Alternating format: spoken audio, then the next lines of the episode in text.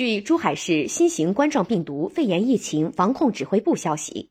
经珠港两地政府协商一致决定自二零二二年一月三十一日零时起恢复港珠澳大桥穿梭巴士珠海至香港单向运行香港至珠海方向恢复时间另行通知。